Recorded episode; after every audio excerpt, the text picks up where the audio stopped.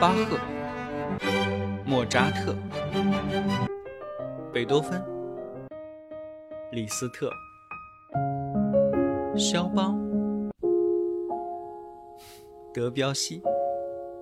这里是显微镜下的古典音乐史，我是旧扎特，不是莫，是旧啊。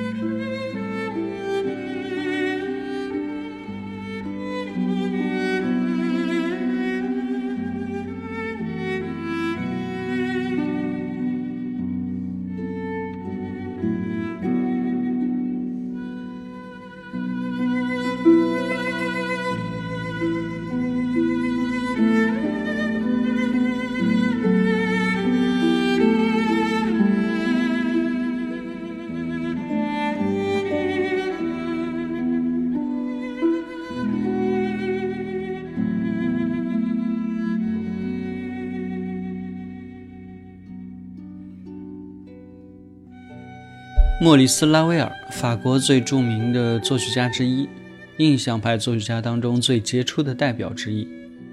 1875年，他出生于比利牛斯西布恩小镇。七岁的时候开始学习钢琴，进步非常快。十四岁，他就考入了巴黎音乐学院钢琴预科。两年以后，升入贝里奥老师的钢琴班，并且师同佩萨尔学习和声。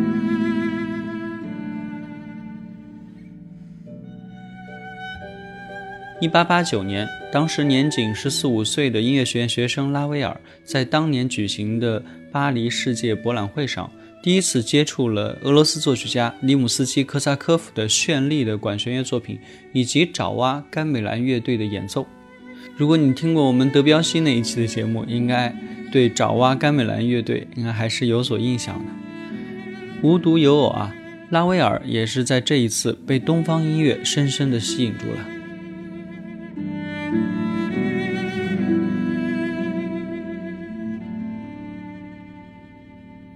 之后，他又开始接触到法国作曲家弗雷的色彩性和声，以及埃里克萨蒂的新奇怪诞的音乐思想。萨蒂呢，也是我本人非常喜欢的作曲家，我想以后我们肯定会讲到他的。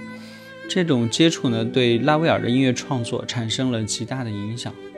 后来啊，拉威尔就开始在自己的习作当中尝试着去探索一些新的音乐语言以及表现手法。这使得他在保守派主动的音乐学院，也就是所谓的学院派当中，显得名声不佳，这为拉威尔之后参加音乐学院每年举办的比赛埋下了伏笔。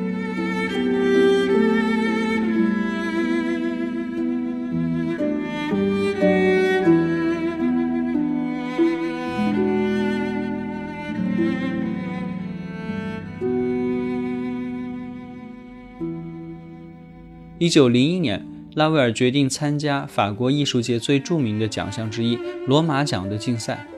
罗马奖啊，是法国政府为奖励绘画、雕塑、版画、建筑和音乐等等艺术领域的优秀人才而专门设立的。由法兰西学院于一八零三年设立了音乐奖，每年奖授一次。竞选者为巴黎音乐学院的作曲专业学生。获得首奖，又称为罗马大奖的人。会被保送到罗马学习四年，并且有机会进入设在罗马的梅蒂奇庄园进行进修。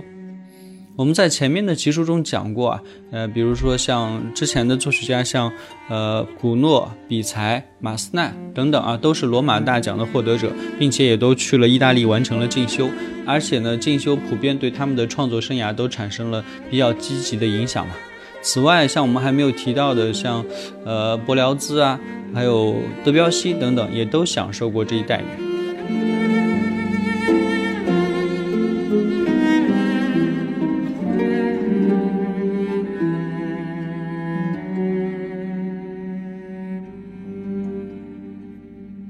然而，这次参加比赛的拉威尔呢，却意外的落选了。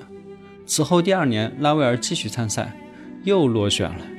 此后第三年，也就是一九零三年了，拉威尔第三次参赛，又又又又落选了。咦，为什么要多说两个又呢？总之啊，拉威尔是连续三年落选，这使得作曲界大为震惊。当时有名的作曲家像弗莱以及其他几个对拉威尔才能深信不疑的著名音乐家们都共同提出抗议，但是没有什么用。到了一九零五年啊，拉威尔已经快超过罗马奖竞赛的年龄限制了，决定再做最后一次尝试。这个时候，他已经发表过像呃古风小步舞曲、为悼念逝去公主而写的帕潘舞曲，以及水之嬉戏啊等等有名一系列有名的作品。在考罗马奖的那几年，他又创作了像 F 大调弦乐四重奏以及小奏鸣曲等等。当时已经是一个名扬全国乃至于整个欧洲的青年作曲家了。然后呢，他又又又又名落孙山了。而且这一次啊，仅仅在预选阶段就被淘汰了。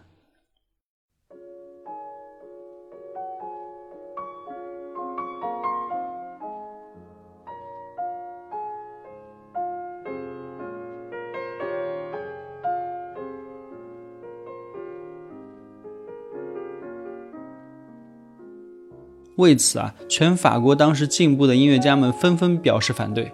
这一事件最终酿成了一场社会风波，成了一桩公众事件。法国报纸、文学界、音乐界、艺术界等等知名人士纷纷为拉威尔鸣不平啊！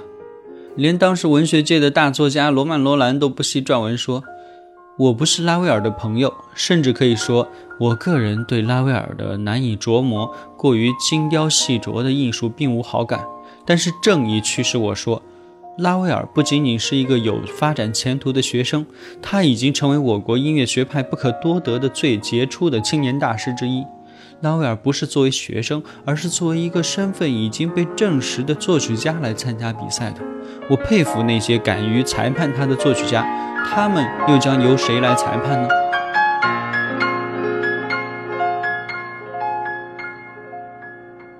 罗曼·罗兰啊，甚至气不过，写信给这个音乐学院的院长泰奥尔·杜布瓦说：“我不懂为什么还要继续在罗马开办一所学校。如果他把一位像拉威尔这么有独创性的罕见艺术家拒之门外的话。”最后啊，这个事儿你想，肯定是闹得越来越大啊！社会舆论以及专业界人士普遍认为，那肯定是你们评委不行啊。于是呢，在众多的社会压力之和舆论之下啊，最终迫使音乐学院的院长泰尔·杜布瓦辞职，由弗莱接替了他的职务。拉威尔呢，也由此名声大振。这个事儿后来还有一个尾声插曲啊，一九二零年啊，拉威尔入选了法国最高荣誉机构法国荣誉军团，荣获法国荣誉军团勋章。但当时的拉威尔坚决拒绝领奖。多半应该是无法忘怀十五年前罗马大奖对他造成的伤害吧。然后一转身呢，他就接受了比利时国王利奥波德给他颁发的勋章，以及牛津大学授予他的荣誉博士学位，狠狠地气了法国政府一回。这回终于是把气给撒掉了。所以说，这个人还是得牛啊！你牛到一定程度，别人不给你颁奖，那都是那个奖错了。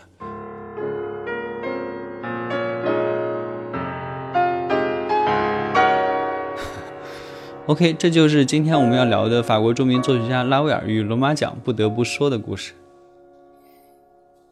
结尾啊，我们放一首我个人非常喜欢的拉威尔的七大调钢琴协奏曲第二乐章啊，希望你们也喜欢。我们下期再会。